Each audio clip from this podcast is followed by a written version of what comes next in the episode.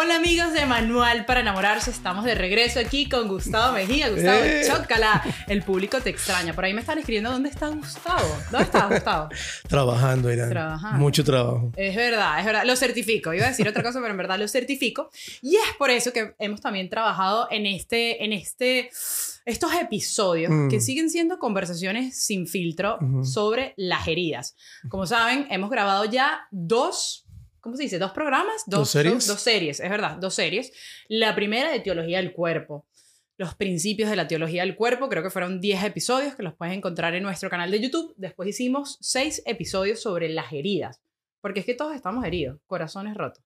Todos estamos, de- de- de- desde el pecado original, todos estamos heridos. Yo todavía sigo herida de ese, de ese ex, pero bueno, aquí estamos trabajando con Gustavo Mejía, el terapeuta. Mentira, pero están muy buenos esos episodios. Y ahora, a petición de público, que mucha gente nos dijo, pero Irán, queremos profundizar aún más en la herida. Y yo le preguntaba a Gustavo Mejía, Gustavo, ¿por cuál herida empezamos? ¿Cuál es la que más quizás está atacando en estos momentos a la, a la sociedad, a la juventud, a todos nosotros? Y yo, cre- yo, yo creo que una de las heridas que eh, está más presente hoy, Irán, Ujú. eh, es la herida del abandono. Estamos viviendo una sociedad donde nos cuesta mucho comprometernos y la Total. falta de compromiso ha creado que haya falta de un papá, falta de una mamá, eh, personas que empiezan una relación y la terminan fácilmente. Mm. Entonces yo creo que esa herida del abandono es una herida que está muy, muy, muy presente en la actualidad y en la cual es importante profundizar, o sea que realmente nos demos cuenta cómo se da una herida del abandono, cómo se manifiesta una herida del abandono, cómo, cómo podemos ver esos, esas partes de mi personalidad o de mi actitud que me están demostrando que tengo una herida del abandono y Wow. cómo puedo empezar a sanar esa herida. Porque si algo es importante que eh, para este programa es precisamente eso. Yo creo que después del programa pasado que hicimos, pues mucha gente llamaba, eh, me di cuenta que estoy herido, estoy haciendo esto, ¿qué más puedo hacer? Claro, se Pues- removieron demasiado. eh, Fue como una cebolla, empezamos a quitar capas. Entonces lo que queremos, lo que quiero ahora es precisamente eso, que podamos tomar cada herida y vamos a profundizar y vamos a darle forma y al mismo tiempo vamos a ver cómo podemos llevar esa sanación eh, que ya tenemos por parte del Señor, Claro. ¿verdad? Pero cómo podemos hacerla presente en esa herida en Y particular. yo creo que teniendo un conocimiento de decir, ¿sabes qué? Sí tengo esta Mm, herida mm. afrontándolo, es mucho más fácil reconocer cuando actuamos, ¿por qué actuamos así? ¿Por qué de repente yo trato esta relación así? ¿O por qué saboteo Mm. todas las cosas que tengo? Y no nos damos cuenta que estamos heridos. Pero mi pregunta, y yo creo que la de muchos de ustedes, uno escucha la palabra abandono. Ay, Ujú, sí. ujú. Pero en sí, ¿qué es ese abandono? ¿Que te, te abandonó tu papá, tu mamá? ¿Qui- ¿Quién nos abandonó o qué? Mira, yo siempre digo que eh, todos tenemos eventos difíciles en la vida, pero no todos esos eventos nos hieren. Lo que nos hiere es la, es la forma en que nosotros vivimos ese evento o el momento del desarrollo en el que se da. Por ejemplo, mira, tú sabes que eh, lo que es el desarrollo psicosexual del niño, del, desde el que está en el vientre de la madre hasta los dos años, es donde se desarrolla la seguridad. ¿verdad? Donde realmente confío, donde yo sé que soy un niño y tengo alguien que me va a cuidar. O sea, tengo hambre, ¿qué hago? Lloro. Y cuando lloro, viene mi mamá y me da comida. Eh, me hice caca en los pantalones, me estorba, me molesta. Viene mamá, viene mi papá y automáticamente vienen y me atienden. ¿Qué pasa? Mira, ¿qué pasa, Irán? Que muchas veces eh, en esa primera etapa, papá o mamá eh, cuidan el niño por una semana, pero después se lo tienen que dejar a una niñera, se lo tienen que entregar a otra persona o mamá o papá están presentes, pero emocionalmente no hay una conexión con la criatura. Entonces ya desde esos primeros dos años como que me empiezo a sentir inseguro, hay un abandono en esa etapa que era tan importante para mí sentirme seguro con papá o con mamá. Eh, después se dice que de los tres más o menos a los seis años es ese periodo de identificación de género, o sea, cuando yo me empiezo a identificar si soy varón con papá y empiezo a aprender aquellas características de ser hombre y siento una bendición hacia mi, masculinidad, o sea, aprendo que ser hombre es bueno Claro. y aprendo esas características únicas, pero a veces papá está ausente, papá está trabajando todo el día, o lo mismo, está en la casa pero está emocionalmente ausente, tiene una adicción, es alcohólico o de, abandonó el hogar. ¿Y tú crees que a raíz de todo esto, ahorita que estamos en una sociedad, que estamos bien pasando momentos difíciles, eh, esa confusión de género viene a raíz de esto, cuando uno en los 3, 4 años que estás diciendo que quizás mamá está un poco ausente, papá está un poco ausente, o si están ahí, están con la mente en otro lado, así como que, bueno, tengo que salir del paso porque, no sé, estoy trabajando, cada uno tendrá sus heridas. Entonces, capaz ahí es donde viene también. A ver, yo, yo siempre digo que cada, cada persona es una persona, porque los seres humanos somos únicos, ¿verdad? Esto puede ser una razón por la que alguien puede desarrollar un, problema de identidad de género. Sí puede ser una razón, no es la única, pero puede ser especialmente porque, a ver, si estoy buscando tener esa afirmación de mi masculinidad en papá o en un modelo masculino y tengo total ausencia de ese modelo, puede ser, puede ser que empiece a identificarme más tal vez con mamá o con un modelo femenino. Pero vuelvo y repito, no quiere decir que toda persona que no tuvo un papá o, que no, una niña que no tuvo una mamá va a tener confusión de identidad. ¿Verdad? Pero sí va a tener esa herida de abandono. Es como que mi papá no estuvo allí en ese momento eh, en que yo necesitaba reafirmar mi masculinidad o mi mamá no estuvo ahí física o emocionalmente cuando yo necesitaba reafirmar mi feminidad. No estaba esa persona ahí. Y quizás te empiezas a sentir, o no sé, yo creo que hablo por mí, siempre he hablado por mí aquí, como han visto en todo eso, de mi experiencia, de mi vida. Quizás uno no se empieza a sentir eh, suficiente, puede ser. Claro, empieza parte de la herida del abandono o un síntoma de la herida del abandono es un constante sentimiento de insuficiencia, ¿verdad? Como que si me falta algo, ¿qué más tengo que hacer? No soy suficiente para esta persona. Entonces, claro, eso que genera una ansiedad constante. Siempre se ha dicho que la herida del abandono va muy de la mano con la ansiedad. Son personas muy ansiosas, son personas que constantemente eh, necesitan tener esa reafirmación constante de su pareja. Sí, yo te quiero, sí, yo te amo. Claro que las palabras de afirmación son importantes, pero para una persona que tiene una herida de un abandono, lo normal de una palabra de afirmación no es suficiente. Yo necesito más, porque estoy tratando de conseguir aquello que no tuve en un periodo de mi desarrollo que era necesario. O sabes que también, esto me recuerda cuando yo estaba en el colegio, mi papá, él antes estuvo casado, ¿no? Y tuvo más hijos y todo esto, y obviamente se tenía que muchas veces repartir. Y mm. quizás, y yo era la menor, entonces como que a veces uno sentía eso, no se sentía suficiente, que uno tenía que llamar la atención y mi personalidad siempre fue muy, muy así, o sea, muy eufórica. Entonces yo en el colegio, y lo hablaba hace poco, me empecé a poner máscaras sin darme cuenta. Hoy en día digo, wow, sí me puse máscaras porque trataba de llamar la atención. Airan tiene que ser la primera, o sea, Airan tiene que hablar, Airan tiene que estar en el grupo de esto, Airan tiene que lanzarse de cabeza, Airan tiene que todo lo quería ir a hacer de verdad, yo creo que era un 50 y 50. Sí estaba en mí eso, pero muchas veces me ponía en situaciones que quizás eran incómodas, pero era como para decir, no, yo, yo sí puedo, yo sí soy, como véame, véame a mí, porque quizás tu papá no te estaba viendo, pero, pero entonces que me vea todo el colegio, ¿no?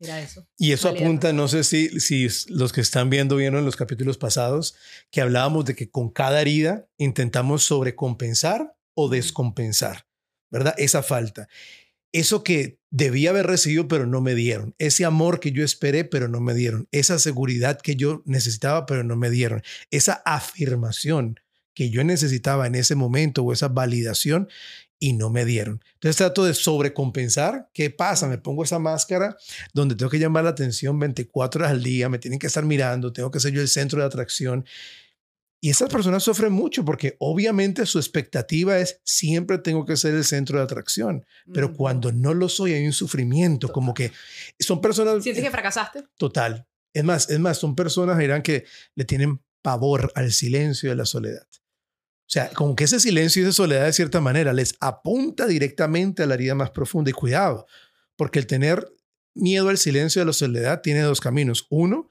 tengo que estar rodeado de gente 24 horas al día o me mantengo drogado o me mantengo borracho o algo que me disocie, que me saque de mí mismo, porque estar yo en, con mi propia soledad y mi propio silencio, automáticamente es como que me estás metiendo la llaga en la herida, el abandono, estoy abandonado. Sabes que yo, eh, para la gente que no sepa, yo escribí un libro que se llama El Manual para enamorarse, en siete pasos cuando conocí al Señor.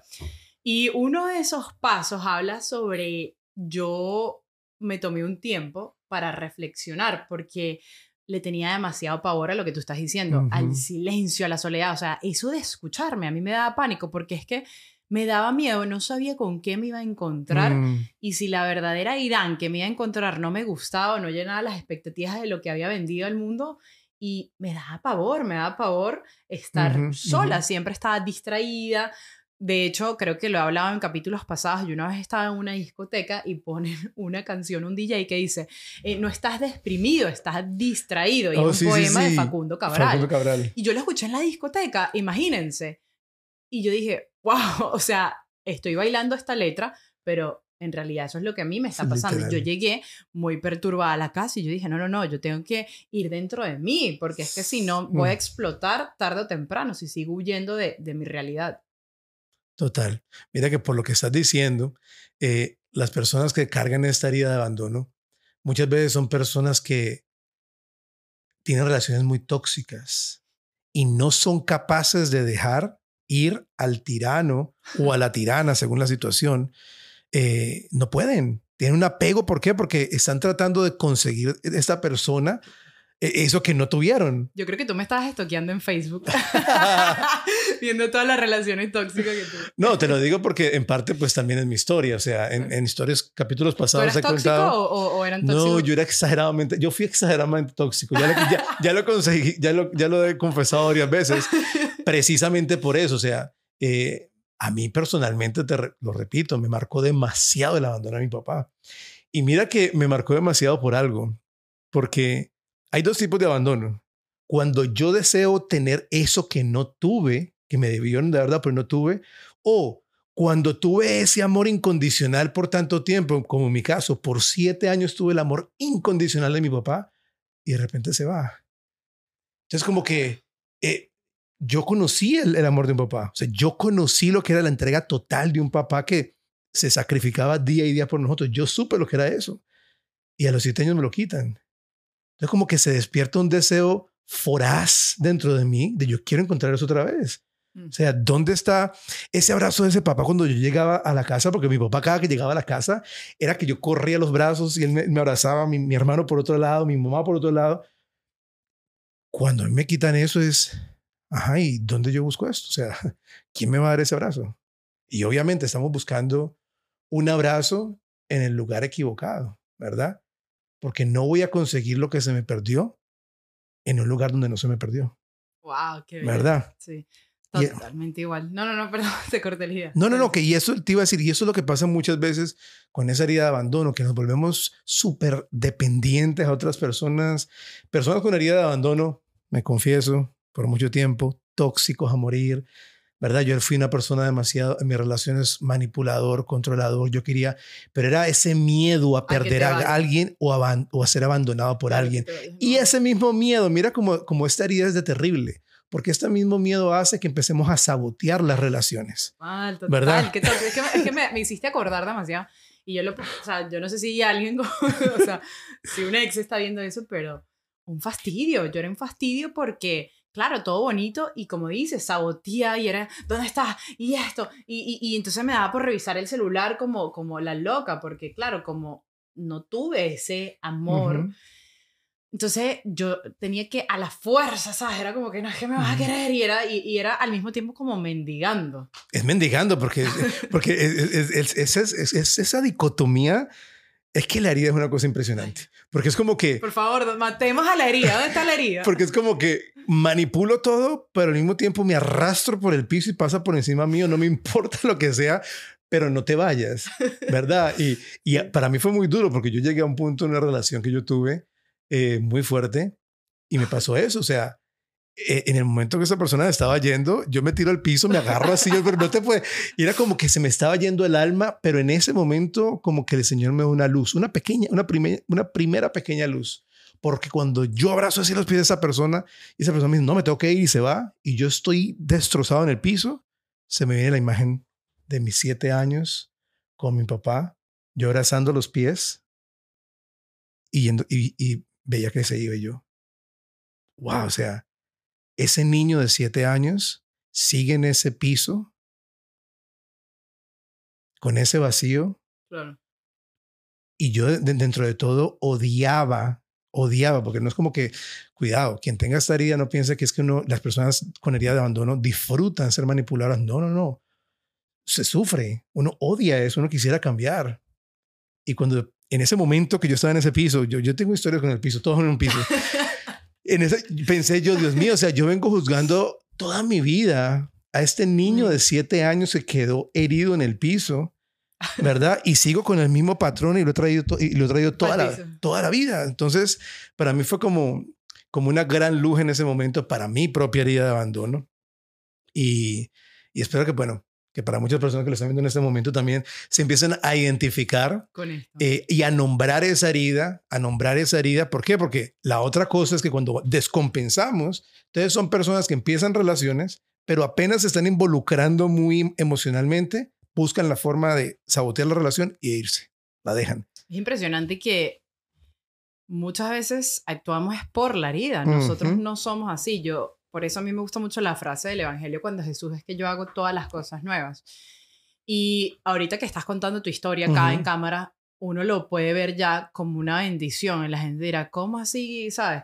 Porque el Señor permitió que tú llegaras hasta tal punto para ver si abrías los ojos y decir mm. como que, hey, hey, o sea, no creas que estás así por esta persona. Ojo, no estoy hablando si la persona es mala o buena, pero estás así porque tienes una herida, o sea, mm. sánala, sánala, o sea, si no hubiese pasado esto, hubiese seguido y seguido en este mismo círculo y no estuvieses hoy aquí hablando de esto. Y es lo que también me, me pasó a mí, una relación mega tóxica y dale, y era como, yo creo que uno se acostumbra a lo tóxico, o sea, ya, porque eh, no te gusta salir de tu zona de confort y te acostumbras a eso y estás a gusto ahí y sabes que estás como mal y la estás pasando mal, pero me quedo en lo conocido porque es que lo desconocido uno no sabe, ¿no?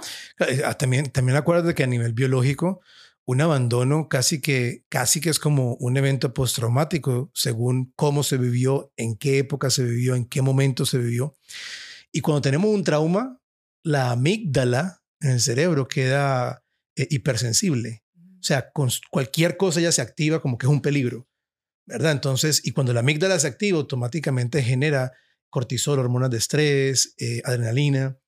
Entonces, cualquier cosa que se perciba como que yo voy a perder a esta persona, todo mi cuerpo reacciona, o sea, estoy a la defensiva, tengo que hacer algo, ¿verdad? Estamos constantemente en, ese, en esa respuesta que en psicología se llama el fight or fly, el volar o el pelear, o el freeze, me quedo frisado, es como que me, me quedo freeze ante cualquier situación, pero es un sentido de respuesta por la amígdala que está hipersensible.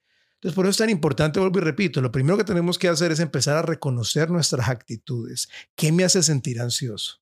¿Verdad? ¿Qué, qué es lo que, qué me está diciendo este desespero de mi propia persona? Es como hacer un U-turn, ¿verdad? Es como que cuando tengo ese impulso de salir al ataque, de decir algo, de controlar, vamos a hacer un U-turn.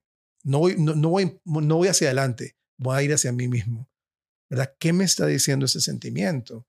O sea, ¿qué me está mostrando de mi propia persona y qué área de mi vida necesita una total apertura? Si algo vamos a ver con todas las heridas que vamos a estar hablando es que la posición mariana de la que hablamos en la teología del cuerpo es la primera respuesta para sanar cualquier herida.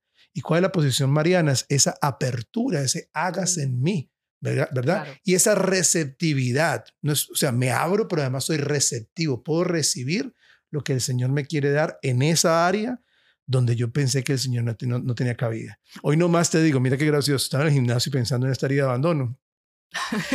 y pensaba yo, porque venía para acá a hacer esto, y pensaba yo y decía yo, me acordaba yo, Dios mío, ¿cuánta gente le hice daño yo por esa bendita herida de abandono? Y escribía en Instagram un, un, pequeño escrito que decía, espero algún día que, espero algún día encontrarte en un tren en camino hacia una vida nueva hablaremos de, hablaremos de nuestra vida pasada, algo así, hablaremos de nuestra vida pasada. Te pediré perdón y te inventaré a tomarte un café y te contaré del amado de mi alma que me sanó heridas que alguna vez hirieron a ti y que yo pensé que no tenía sanación. Ay, ¿le puedo dar un abrazo? Ay, qué bonito, por favor. Pero lo lindo de eso es que cuando escribo eso, lo escribo, lo pongo ahí en Instagram. Media hora, media hora después, el chorro de, de mensajes. Yo, wow, qué lindo. O sea, Qué lindo es cuando realmente uno se deja sanar por el Señor y decir, mira, es que herí mucha gente. Claro. Y, muchas veces me llegué a identificar con esa herida, me puse el nombre de la herida, me llamé por mi herida. Y saber que cuando yo me encuentro con el Señor, el Señor no me llama por la herida, me llama por mi identidad. ¿Verdad? Como vemos con la mujer adúltera. Él no le dijo, vea, mujer adúltera, ¿dónde están las que la acusan? No, él dijo, mujer, esa es tu identidad, mujer. ¿Dónde están los que te acusan? Entonces, un primer paso para sanar esa herida de abandono, y lo vamos a ver en todas las demás, es apertura. Vamos, es abrir. Como terapista, mira que siempre, yo siempre decía que parte de la terapia es aprender a controlar los pensamientos, controlar las emociones. Ya no, yo entendí que no. La teología del cuerpo me enseñó que no hay que controlar nada. Es total apertura. Estos pensamientos que yo tengo, vamos a darles total apertura hacia la verdad que Dios me quiere revelar. Esta emoción que tengo en este momento, este desespero, esta ansiedad, vamos a darle total apertura a lo que Dios quiere hacer en ese momento, cómo se quiere manifestar en esa emoción o en ese sentimiento, este comportamiento, ¿verdad? Un segundo paso está en tu libro. Eh, se lo leyó, se lo leyó. En el manual para enamorarse, porque un segundo paso para sanar el, abandono es comenzarnos a sentirnos cómodos en la soledad y el silencio es desconectarnos, es detenerse y entrar en ese momento. El primer paso. El primer paso. Es detenerse y poder entrar a ese momento Yo, yo siempre le llamo el, momento sagrado porque cuando Moisés se encuentra con Dios eh, en el monte y le dice, ¿tú quién eres? Le dice, yo soy el que soy. ¿Cuándo? Aquí y ahora. So, para mí entrar en ese momento de mi soledad, aquí y ahora, es como entrar en ese momento sagrado donde habita Dios. ¿Verdad? Es como el otro día escuchaba de un sacerdote que nos dio una charla y se llama La pausa divina. Él puso mm. esa pausa divina y me encantó porque no sé si han dado cuenta ustedes cuando uno está solo o, o yo cuando conocí al Señor, empecé un momento de desierto. Porque como que de un punto a otro me fue alejando de tanta gente y vivir esa soledad. Y yo me daba cuenta que a veces yo me molestaba sola y yo decía, wow, o sea, como que empecé a esas banderitas rojas se empezaron a levantar y yo estando sola me di cuenta y yo, pero flaca, porque es que estás para ahorita si no ha pasado nada? Y dije, ay, yo tengo como que ataques de ira, ¿no? O de repente me daba rabia y, y, me calentaba la sangre por X, Y, Z y yo, claro, siempre estaba distraída, no me daba cuenta que, oye, yo tengo esta inclinación. Ah, sí, quizás yo tengo una inclinación a tener momentos de rabia, tener momentos de ira, tener momentos de eso. Y si te pones a ver, Pedro, San Pedro los tenía. O sea, ¿quién San Pedro me va a lanzar? ¿A quién le corto la oreja? O sea, ¿dónde me el Señor le quitó eso, no, el Señor no se lo quitó porque por esa misma herida fue el impulso para hacer la piedra y la roca de la iglesia. Pero San Pedro reconoció y se dio cuenta de que él tenía esos impulsos. ¿Cómo agarro yo esta inclinación ahora para darle gloria a Dios? O sea, agarrar esa energía y enfocarla en otra cosa. Ah, entonces, ¿qué hizo Irán? Cuando em, me empecé a dar cuenta de lo que yo tenía, yo dije, empecé a hacer pausas. Y en situaciones de donde volví a sentir eso, que ahí viene y me quiero que haga golpes, respira profundo y relájate, que es tu herida, es tu inclinación por cosas que te pasaron en tu pasado, ese no eres tú. Más bien, agarra todo ese impulso y rezas de cinco rosarios, porque como estás con adrenalina, en vez de caerte a golpes, eran reza y agarra esa energía para otro lado, ponte a crear, hace música, arte, video, graba. Entonces es eso, es quedarte en silencio.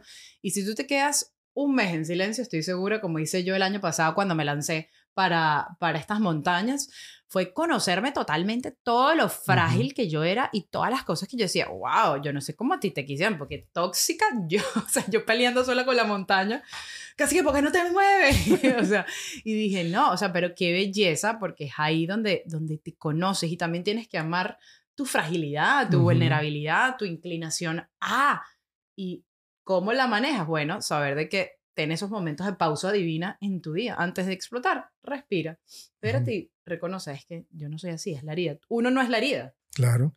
Piden una cita con la psicóloga Airam. Bueno, quizás Es que es un tremendo consejo, muy lindo, muy lindo. Pero Gustavo lo pone en palabras más chéveres, a ver. No, no, no, no. Tercer paso, muy importante. tercer paso para realmente empezar a sanar esa herida de abandono. ¿El primero cuál es?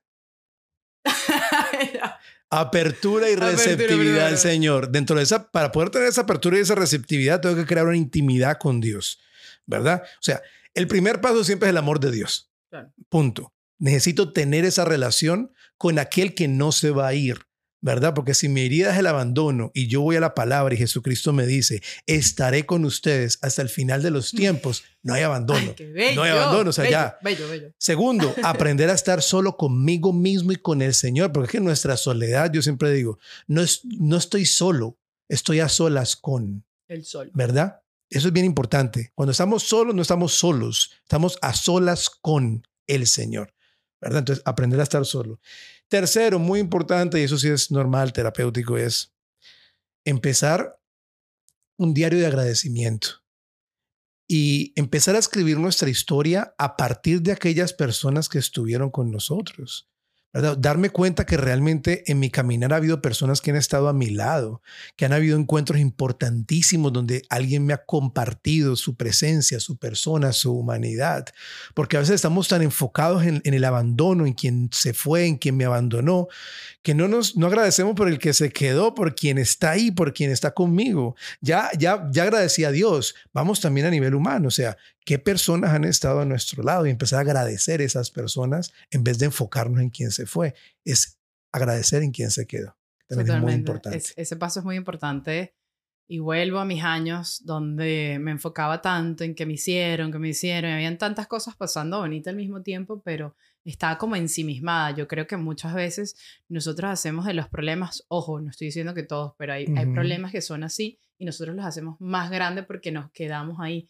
Por eso el Señor siempre nos dice, sal de ti mismo, sal mm. de ti, venme a mí, enfócate en mí para poder por un segundo ver que hay otra gente que tiene otras cruces aún más fuertes y otros problemas más fuertes. Yo no estoy diciendo que tu problema no, no sea válido ni nada, pero también date un chance de enfocarnos un poquito en el otro y vas a ver cómo escuchando al otro, tú dices, wow, tengo respuesta a mi problema que quizás es, lo estoy haciendo más grande de lo que realmente es al encuentro con el otro, me afirmo y me reconozco a mí mismo. Vamos a la teología del cuerpo en el Génesis, ¿verdad? O sea, Adán antes de Eva no había dicho nada de sí mismo, no había nombrado nada de sí mismo. Cuando él ve a Eva, él dice, esta sí es, y se afirma y se reconoce él, carne de mi carne y hueso de mi hueso.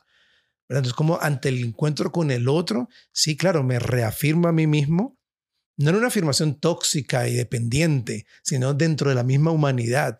Y ese afirmarme también es afirmar mis emociones, ¿verdad? Porque muchas veces parte del abandono es que tuve un abandono emocional en mi familia, ¿verdad? A veces, un, a ver, de niños, que uno diga, mamá, estoy triste, o papá, estoy triste, y que le digan a uno, pero ¿por qué está triste? Si es que en el África hay niños muriendo de hambre. bueno, ajá, yo estoy triste aquí y ahora, no estoy en el África. O sea, y, y como que uno, uno crece con que todo el mundo le minimice sus emociones, le minimice sus logros, le minimice su sufrimiento. Eh, no, me voy a reconocer, o sea, voy a, abrazar eso que estoy sintiendo eh, y me voy a empezar a conocer a mí mismo. Y vuelvo y repito lo que decía antes. ¿Qué me está diciendo señor, el Señor por medio de esto que estoy sintiendo? No voy a tener una, una, emocionalidad estoica donde anulo mis sentimientos y emociones. Tampoco voy a ser impulsivo que me dejo llevar por ellas. Es ¿qué me está diciendo el Señor de esta parte de mi vida? Y me atiendo a mí mismo, no me abandono, porque muchas veces el abandono nos lleva a abandonarnos a nosotros mismos. Que nos lleva a una depresión totalmente. Total.